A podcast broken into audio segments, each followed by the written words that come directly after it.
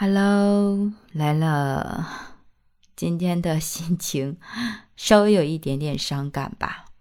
呃，因为接到一个朋友的信息，他结束了十几年的北漂生活，回老家了。知道我的人都了解啊，我也是北漂过的。我们在一起北漂了有十年之久，真的是关系很好。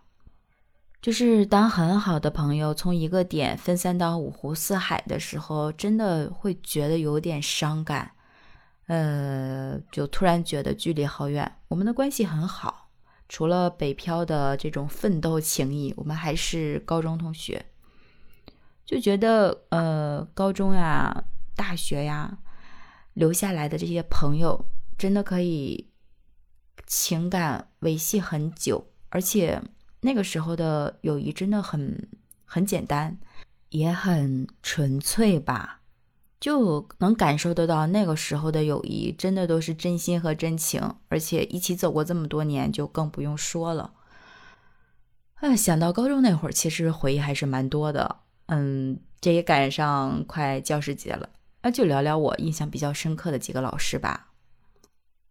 高中的时候，我有三个老师是印象非常深刻的。第一个老师就是我刚刚上高中的时候那个班主任，他是我们整个年级最好的物理老师。我记得他是皮肤很黑的，然后梳着偏分的头型，戴着一个眼镜，镜片啊从侧面看是很厚的，他近视特别严重，而且摘了眼镜之后，我们就会无情的嘲笑他。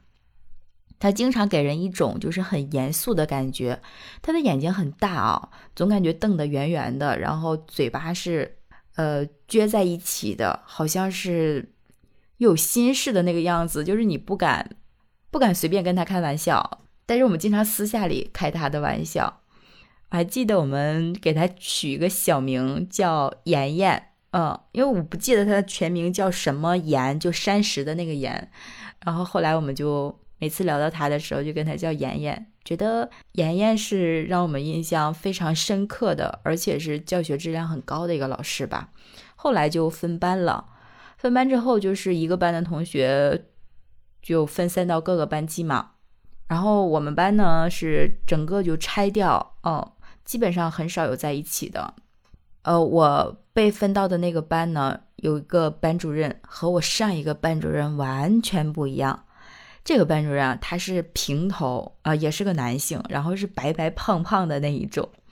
他特逗，呃，他每次上课啊穿的都是一个很宽松的，就是休闲裤，因为他那种白白胖胖的气质，就给人一种萌萌哒的感觉。然后他是很爱笑的，他经常在课上啊，呃，就是提裤子。还有一次他特别搞笑，他站在我们班级的窗前打电话，当着。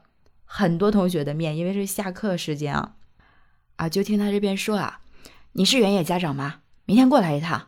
你这个孩子实在是太淘了，昨天晚上带领同学在宿舍打扑克，把床板掀起来，把窗子挡住，而且呢还把门锁上，不让宿管老师进去，这是什么行为？太不像话了。大家就都在竖着耳朵听这个事情。当他说完了之后，我们以为对方家长在跟他道歉，结果就听他来一句：“哦，对不起，我打错了。”太可爱了。然后第三个老师就是我们的化学老师，我很幸运，这个化学老师也是我们整个年级最好的化学老师。他带三个班。有两个都是重点班，然后有幸呢又分到了一个我们这个班。很多坊间的传言都说他是一个特别有才的人。他除了专业课教得好之外，他还会写文章，写一手好字。但是很让人遗憾的是，他的身体不太好。我真心啊觉得是天妒英才，放在他身上一点都不为过。据说，是他的胃被切除了三分之二。那个时候年纪还小嘛，就不记得说传言当中说的啊具体的病症是什么。但总之他生活很辛苦，很不容易。他每天只能吃流食，而且据说很多时候晚上睡觉都是不能平躺的，要处于一个半坐立的状态。但即便这样，我们上课那会儿从来没有因为他的身体情况看见他请过一次假。很多时候，我们甚至都看到他就站在讲台后面，用手偷偷的去抚住他的胃部，就感觉他很不舒服。即便是这样，就连上课的时候讲课的音量都没有降低一点点。后来他还上了我们地区的新闻板块，就大家在歌颂他这个敬业的精神。那是在我们毕业之后的事儿了。据说啊，他上课的时候经常都是跪在板凳上，然后在黑板上写字授课的，就是身体已经达到不能正常站立和行走的状态了，他依然在坚守这份事业。我们当时看过新闻之后，还私下几个同学讨论过这个事情，就觉得很心疼他啊。其中就有一个我刚刚离开北京这个朋友，真的。在我们上学那会儿，我们就知道他还有一个很漂亮的妻子和一个很可爱的儿子。我们都在说说，如果他的身体真的出现问题了，他的爱人和他可爱的宝宝可怎么办呀？我觉得，如果单单是为了家庭给亲人挣口饭吃，没有必要这个样子。我真的更相信。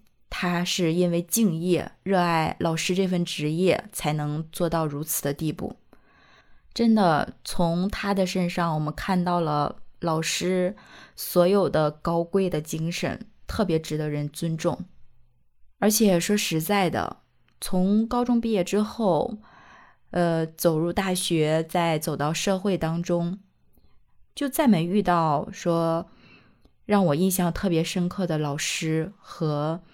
很幸运的遇到什么人生的导师了，真的就是忘不了妍妍这个绰号和妍妍的样子，因为我觉得妍妍老师呢，代表的是那个时候同学之间小八卦的样子和我们在一起玩乐的小心思，而我们那个很搞笑的萌萌哒的白白胖胖的班主任呢，好像。更说明了高中那个时候，大家就是有多简单、多纯洁。我们现在在一起，不管是同事啊，还是上下级呀、朋友啊，经常接个电话都是要出去接、出去打。而我们的老师当着同学的面，我觉得可以这样肆无忌惮的去和家长聊天，恰恰说明了那个时候，不管是老师还是学生。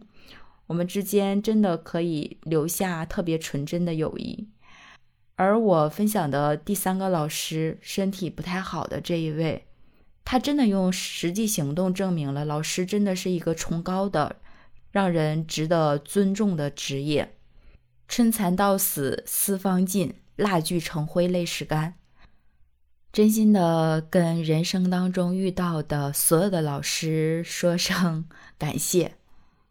而于我来讲啊，呃，虽然聊的都是老师，但是其实更难忘的是那个时间、那个年纪所经历的美好岁月。那么你呢？你有什么比较难忘的和老师相关的故事吗？写在评论区和我们一起分享吧。好了，就聊到这儿了。喜欢我的节目，别忘了订阅、录听，给录听一个五星好评吧！感谢你的支持，我是陆听雨，拜拜。